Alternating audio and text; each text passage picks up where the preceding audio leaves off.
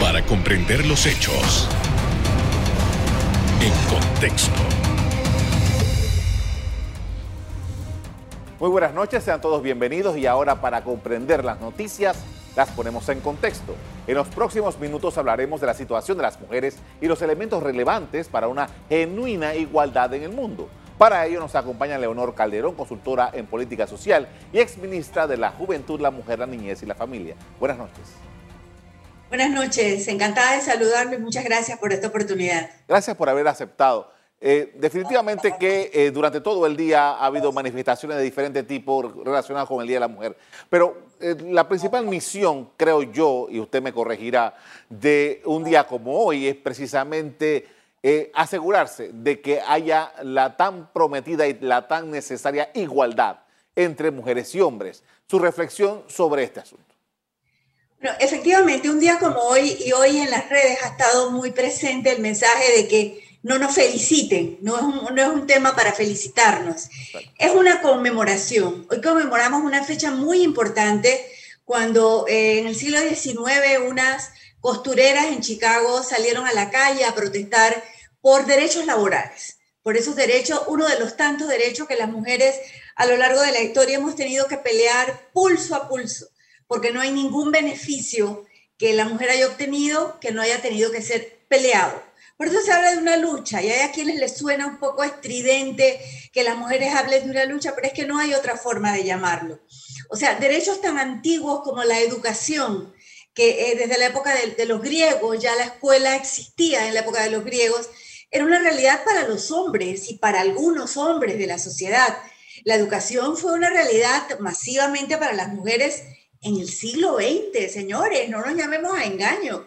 O sea, fue una cosa muy temprana. En el 19, algunas mujeres muy, muy aventajadas en cuanto a condición social y oportunidades podían acceder a algún, tipo de, formación. Pero la masividad de la educación para las mujeres fue realmente un producto del siglo XX. El voto, el voto para las mujeres nunca se puede hablar con mayor propiedad de una lucha. Eh, el derecho al voto ha dejado vidas en diferentes latitudes del mundo para que las mujeres pudiéramos tener el derecho a los hombres de elegir y ser elegidas. Entonces, efectivamente, es un, es un proceso en el que sin duda hemos avanzado mucho. Y aquí la, las agendas internacionales han contribuido de una manera muy importante a poner en relevancia el tema de la igualdad de las mujeres eh, a partir de, por ejemplo, 1975, que Naciones Unidas decretó como el Año Internacional de la Mujer y el primer decenio de la mujer, donde se hace en México la primera gran conferencia mundial de la mujer. Hay una delegación panameña ya en esa conferencia y a partir de ahí se comienzan a ver otros eventos internacionales muy importantes que culminan 20 años después con la cuarta conferencia internacional de la mujer en Beijing eh, que fue una conferencia muy importante donde se aprueba un protocolo de acción. En ese camino y producto de la primera reunión del 75, se aprobó en 1979 la Convención contra todas las formas de discriminación contra la mujer, conocida por sus siglas en inglés como la CEDAW, que hoy por hoy es una convención probablemente la más completa para luchar por, por esa igualdad de derechos y por todas las formas de discriminación. Esa convención Panamá la ratificó en 1981, es ley de la República. Y a partir de ahí, en Panamá y en el mundo ha habido un empujón muy importante. Ese último cuarto del siglo XX fue un siglo muy rico en logros, en avance en el marco normativo, en procesos. Pero resulta que cuando miramos hacia, hacia atrás, vemos que hemos recorrido un camino positivo. Pero cuando vemos hacia adelante y vemos la realidad que tenemos hoy día, nos damos cuenta de que todavía tenemos mucho camino por recorrer. Eh, usted ha hecho una, un, un, recorrido bastante rápido de lo que ha significado todo esto en el mundo. Pero Panamá, hablemos de lo que Panamá ha conseguido, las mujeres panameñas, en esto de poder garantizar que todas sean tratadas de forma igual a los hombres en un sistema altamente machista. Mira, Panamá ha conseguido, las mujeres panameñas han conseguido sin duda una paridad en la educación. O sea, el, tema de la educación paritaria en Panamá, no, yo te diría que no solo es paritaria. Panamá tiene más de 15 años de estar egresando graduando, no ni siquiera matrícula, muchas más mujeres que hombres de la universidad. La relación no es 2 a 1, la relación es 3 a 1 aproximadamente. Por cada tres mujeres se graduó un hombre de la universidad. Esa es una realidad. Pero ¿qué pasa? Eso no se traduce en el mercado laboral. Las panameñas ocupamos aproximadamente el 46% del mercado laboral. Si somos dos terceras partes de los egresos universitarios, ¿por qué solo somos, eh, eh, todavía, por qué solo somos menos de la mitad del mercado laboral? Y, y otro tema muy importante, esas carreras en donde las mujeres están estudiando en la universidad se concentran fundamentalmente en cinco áreas. Las mujeres en la universidad están en las áreas vinculadas a la educación, en las áreas vinculadas a la salud pública, justo es decir, lo que a todos los niveles. Hoy día tanto ingresan como egresan más mujeres que hombres de la Facultad de, Medicina y lo estamos viendo ahora en la pandemia. Las mujeres, no solamente las enfermeras, las enfermeras, las médicas, eh, son probablemente un porcentaje muy alto de la primera línea de combate ahora en la, en la crisis sanitaria de COVID que hemos tenido. Todas las, tareas, las carreras vinculadas a la salud, las carreras vinculadas a las ciencias sociales, las, eh, vinculadas al comercio, y al comercio y la administración y vinculadas al derecho. Allí, en esas cinco áreas, se concentra el 70% de la matrícula de las mujeres. ¿En dónde tenemos un déficit muy importante? En las carreras que se conocen como STEM, por sus siglas en inglés, de ciencias, tecnología, ingenierías y matemáticas, en donde las mujeres es totalmente a la inversa. Ahí las mujeres somos el 30% de la matrícula versus el 70% de la matrícula masculina. Y lo cual es más grave aún, de ese 30%, solo el 10% logra terminar la carrera. Y eso no se ha mejorado a lo largo de los años. Eso aún es más crítico. Hemos visto, según la última, la última información a la que hemos tenido acceso, que hay menos, menos mujeres estudiando ingenierías, menos mujeres estudiando física y menos mujeres estudiando química. Entonces, ahí hay muchas cosas que de manera subliminal están incidiendo para que las mujeres se abstengan, porque no es claramente, no es falta de capacidad. Si tenemos neurocirujanas mujeres, si tenemos este, neurólogas mujeres, si tenemos eh, mujeres de áreas muy complejas de la medicina, y ahí la, gente se pregunta a veces, bueno, pero ¿por qué en las ciencias de la salud? Y aquí viene otra respuesta. Claramente los hombres y las mujeres no somos iguales.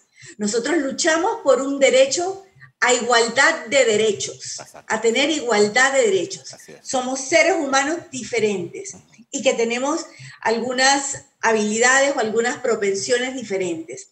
Y la mujer sin duda tiene una mayor propensión al cuidado, eh, la mujer es más empática, tiende a atender a los demás. Y las carreras de medicina, por muy complicadas que sean, están orientadas al cuidado de otras personas. Entonces, convocan a muchas mujeres a participar ahí. Yo les diría que en el tema económico y en el tema laboral hay una brecha. Eh, todavía en Panamá las mujeres en promedio ganamos eh, aproximadamente el 85% del salario que gana un hombre por iguales competencias, iguales calificaciones. La trayectoria laboral, en la empresa o en las instituciones no es la misma de hombres y de mujeres. Los hombres tienen una trayectoria de ascenso mucho más rápida. Y todo esto además tiene una explicación que está en la estructura misma de la sociedad. Porque sin duda todavía vivimos, y no es solo Panamá, Panamá y el mundo, vivimos en una sociedad patriarcal y América, Panamá, como parte de América Latina, es una sociedad también bastante más machista que otras sociedades desarrolladas. Algo muy interesante cuando usted busca la palabra machista, búsquela en un diccionario para ver lo que quiere decir machismo en inglés y va a encontrar la palabra machismo, porque es que es, el origen es tan latino que se ha traducido igual a otros idiomas.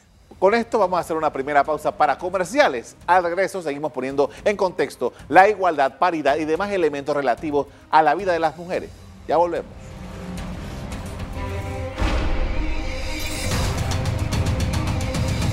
Estamos de regreso con Leonor Calderón, consultora en política social y exministra de la Juventud, la Mujer, la Niñez y la Familia, con quien hablamos del significado del Día de la Mujer. Y todos estos elementos que usted eh, eh, eh, elaboró en el bloque anterior tienen un problema muy grave en, Panamá, para hablar en términos de, lo que ocurre en nuestro país. y es el tema de la violencia. El año 2020 fue un año dramático para las mujeres eh, que han sido víctimas de diferentes formas de maltrato. ¿Qué evaluación hace usted sobre eso? Mire, y lo voy a conectar directamente con lo que hablábamos en el bloque anterior, con la menor capacidad y menor proyección de las mujeres en la vida económica. Al tener las mujeres menor autonomía económica que los hombres, siempre van a ser personas más dependientes de otros. Y la dependencia es lo que lleva muchas veces a las mujeres a no tener una autonomía total sobre su vida, sobre su vida familiar, sobre su, vida, sobre sus decisiones y demás. Y esto claramente las lleva a tener un empoderamiento disminuido y no tener capacidad para defenderse y defenderse de la violencia. La violencia en Panamá realmente es un tema sumamente preocupante. Y ahora en pandemia nosotros hemos visto cómo eh, la violencia se ha incrementado. Recuerdo yo en los primeros, en el primer gran confinamiento que tuvimos, eh, se nos decía como un gran elemento de que la ley seca y el confinamiento habían contribuido a que las denuncias disminuyeran. Bueno, esto era muy sencillo de explicar. Las denuncias disminuyeron porque las mujeres estaban confinadas en la casa y cuando su marido era el agresor, que suele ser el agresor, el, esposo, el compañero o alguien del círculo, del círculo íntimo, siempre es del círculo íntimo la mayoría de las veces, cuando eh, eh, ellas estaban confinadas en la casa sin redes de apoyo porque tenían sus redes cortadas, no podían salir de la casa, no se podían comunicar con otras personas, por lo tanto no podían denunciar y no denunciaban con la misma frecuencia. Entonces, ese no era un indicador válido. Y la prueba nos lo demostraron las estadísticas de femicidios del 2020, que prácticamente duplicaron las del 2019 en el mismo periodo. O sea, las mujeres estaban confinadas, no denunciaban, pero que, no porque no estuvieran siendo víctimas de violencia, sino porque no tenían las condiciones para poder denunciar. Este tema eh, de la denuncia es muy importante también, porque muchas veces cuando las denuncias se incrementan, eh, las personas tienden a alarmarse. Y yo que tengo muchos años trabajando el tema, para mí que las denuncias incrementen en una sociedad no me indica necesariamente cosas malas, porque nos guste o no, la violencia está desde antes de que fuera tipificada como un delito, que ese es uno de los grandes logros que tenemos en Panamá, que la violencia contra la mujer está tipificada como un delito, que el femicidio está tipificado como un delito, que todo tipo de agresiones, el acoso incluso está tipificado como un delito. Y eso no estaba, todos son delitos que tienen una tipificación muy reciente en el Código Penal panameño. Eh, pero cuando una mujer se atreve a, denunciar, tiene que romper un proceso, muchas cosas, de nivel muy serio y muy íntimo, porque como decíamos, el agresor, el agresor casi siempre tiene una ascendencia muy cercana con la víctima. Cuando ella se atreve a dar el paso para denunciar, tiene que tener varios elementos. Primero, tiene que poder hacerlo, tiene que haberse atrevido, tiene que conocer sus derechos tiene que saber que tiene derecho a denunciar, que existen leyes que la protegen. Tiene que saber que existen instituciones y tiene que saber cómo acercarse a las instituciones. Y por último, tiene que tener confianza en las instituciones. Si las mujeres no tienen confianza en las instituciones, no se van a acercar a presentar una denuncia. Entonces, esto todo nos tiene que llevar a, a pensar qué está pasando con nuestro sistema de justicia para la violencia de género. Sin duda, tiene muchísimas deficiencias. Los casos no están avanzando como deberían avanzar, las penas, las condenas no se están dando con la premura que se debían dar. Y realmente cuando vemos una mujer que ha sido eh, asesinada por su pareja, víctima de un femicidio, estamos viendo probablemente la más brutal de las expresiones de la violación de los derechos de una mujer, que es privarla de la vida. Ahora, eh, tomando en consideración estos elementos, vaya, vayamos a la sociedad a los medios de comunicación.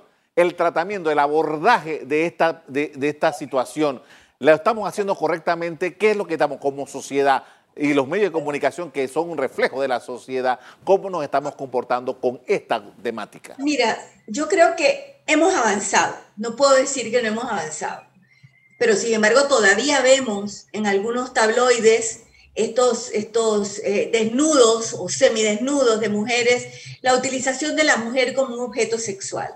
Todavía vemos algunos comerciales, algunas publicidades que se hacen utilizando la imagen de la mujer sexualizada que realmente no tiene ningún tipo de relación con el producto que promocionan o venden. Esas cosas todavía no ocurren. Ya ocurre menos eh, el, el manejo brutal que se daba hace unos años del tratamiento de la mujer, pero todavía, a lo mejor de una manera muy sutil, muchas veces a la mujer en los medios se le culpabiliza antes de ver cuál es una mujer que, es víctima de, una, de un asalto en la noche, se cuestiona si estaba, por qué estaba circulando a altas horas de la noche, se cuestiona si estaba sola, se cuestiona si había tomado un trago de licor, se cuestiona una serie de situaciones que no se cuestionan cuando, le ocurre a un hombre un incidente igual. Cuando un hombre es asesinado, nadie se pregunta cómo estaba vestido, ni por qué estaba en la calle esa hora. Esas no son preguntas que tienen que ver con nada. Ningún ser humano debe ser, debe ser víctima de ningún tipo de violencia ni de agresión. Entonces, los medios, sin duda, lo que usted menciona es, es muy relevante. Los medios tienen un papel permanente y cotidiano de educar de educar permanentemente, de educar a las niñas, de educar a las jóvenes, de educar a la sociedad en general, sobre un tratamiento igualitario y sobre un tratamiento de respeto. Todavía yo escucho, y le voy a decir algo que escucho con los medios que a mí me hace mucho ruido, cuando habla de una fémina, una fémina, o sea, ¿qué, qué es esto? O sea, vamos a hablar, una mujer, una señora, una joven. No estoy pidiéndote que le des un tratamiento de respeto, pero no le des un tratamiento que es casi de página roja. O sea, la fémina circular. O sea, ¿qué es esto? este tipo de cosas tan sutiles tenemos que irlas eh, eh, manejando de otra manera para poder avanzar. Y por supuesto hay mucho más que avanzar en términos de políticas públicas. Los presupuestos tienen que incrementarse. No le podemos pedir al INAMU que haga más si no fortalecemos el presupuesto del Instituto Nacional de la Mujer, si no le damos la capacidad de contratar personas verdaderamente capacitadas por mucho esfuerzo que haga una directora que tenga el empeño de salir adelante, si no cuenta con los recursos, si no cuenta con la voluntad, no cuenta con la presencia en todas las regiones y en todas las comarcas para poder hacer esa divulgación y esa educación permanente, entonces realmente nuestras instituciones no están eh, jugando el papel que deben jugar para ejercer, eh, para que las mujeres puedan ser realmente sujetos de derecho. Muy bien, con esto vamos a hacer otra pausa para comerciales. Al regreso, seguimos conversando sobre las complejidades de las mujeres para hacer valer sus derechos y vivir en igualdad. Ya volvemos.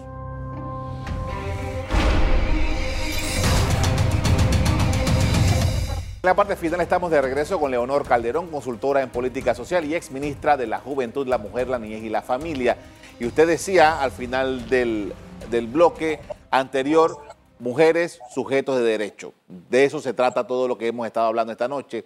Y me llama la atención la ONU, la ONU eh, eh, que, está detrás de todo este movimiento mundial por el, Día de la Mujer, dice, mujeres líderes por un futuro igualitario en el mundo, eh, ahora particularmente por el tema de COVID-19. Justamente el liderazgo que ejerzan las mujeres va a ser determinante para que todas estas cosas que hemos conversado eh, vayan cambiando. Ese liderazgo, usted es una, mujer líder, eh, ¿y qué es lo que necesitamos para que justamente en Panamá tengamos ese arrojo, esa determinación para que las mujeres lideren y puedan eh, ir eliminando junto con los hombres estas situaciones? Primero le quiero hacer una observación. La ONU no está detrás de este movimiento. Yo fui 10 años funcionaria de Naciones Unidas. Además, la ONU simplemente refleja la lucha de las mujeres del mundo que venimos empujando esto. Realmente, y eso lo digo porque es muy importante porque con mucha frecuencia se dice en los medios que son agendas internacionales traídas de otras latitudes que no tienen nada que ver con nuestra realidad. No, señores, tiene que ver todo con la realidad de las mujeres panameñas. Y en esta lucha estamos las mujeres panameñas, no de ahora, desde hace muchísimas décadas. Y muchas mujeres que ni siquiera llegamos a conocer, que, no, que estuvieron antes que nosotros y que no, nos fueron abriendo este camino. De hecho, para que nosotros estemos aquí hoy, para que yo pueda estar conversando con usted, para que haya estado en dos ocasiones en un ministerio, primero en el de la juventud, luego en el desarrollo social, para que haya estado en Naciones Unidas, en cinco países de la región. Para todo eso, el trabajo de muchas mujeres que tengo tras mis espaldas me ha precedido. Entonces la ONU refleja esta realidad.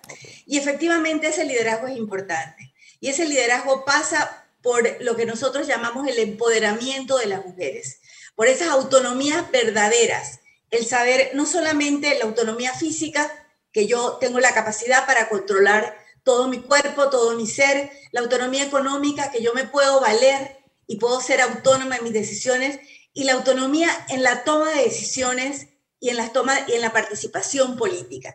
Si yo no tengo autonomía en la toma de decisiones, de nada sirve que yo gane mucho dinero si le tengo que pedir permiso a mi esposo de cómo lo voy a gastar, o si tengo que estar haciéndome 20 preguntas antes de dar un paso para aceptar un cargo público. Definitivamente hay muchas razones en la sociedad que explican eso. El costo de la participación política para las mujeres es muchísimo más alto que el de los hombres, por las razones que hablábamos hace un momento.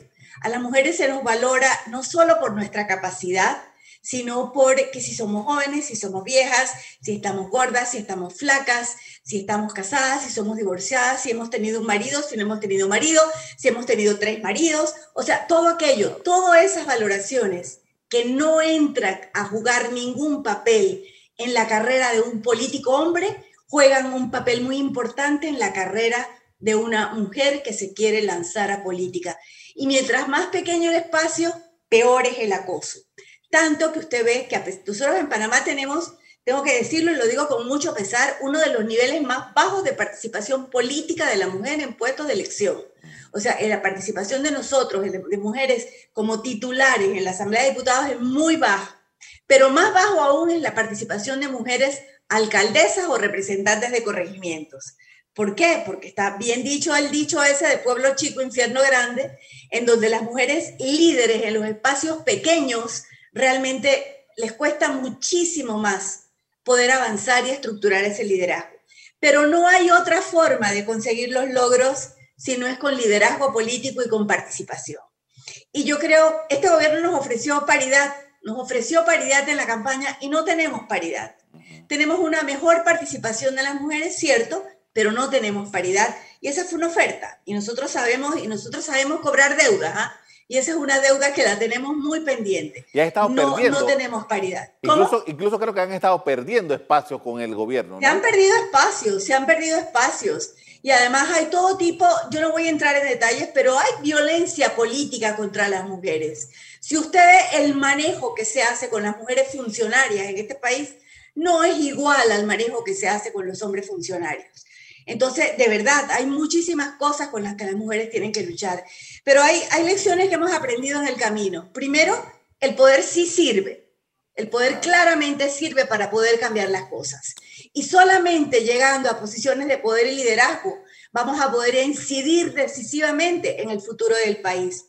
Y nunca se podrá gobernar un país en verdadera democracia si no se cuenta de manera paritaria con la voz alta y clara de las mujeres. Somos el 50% de la población y realmente necesitamos tener una participación activa en absolutamente todas las decisiones que se tomen. Yo he escuchado eh, eh, posiciones que dicen que el, espacio de la mujer no se tiene que ganar a través de legislación. ¿Qué piensa usted sobre eso?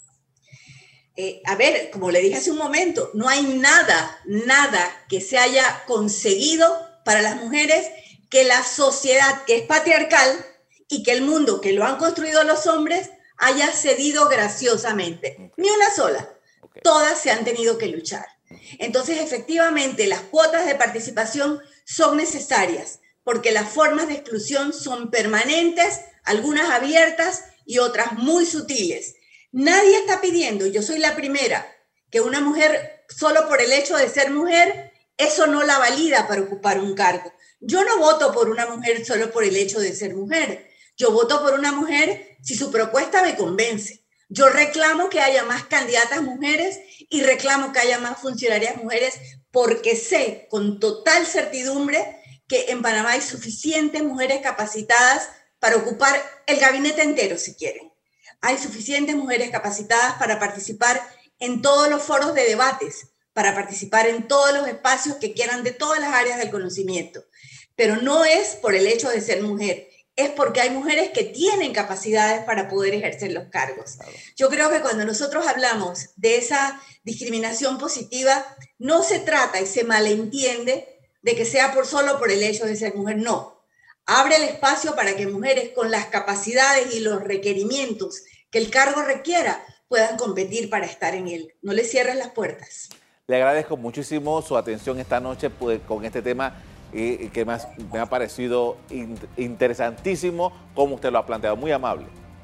Muchísimas gracias a ustedes por el espacio y de verdad hoy es un día para conmemorar y para tomar fuerzas para seguir luchando.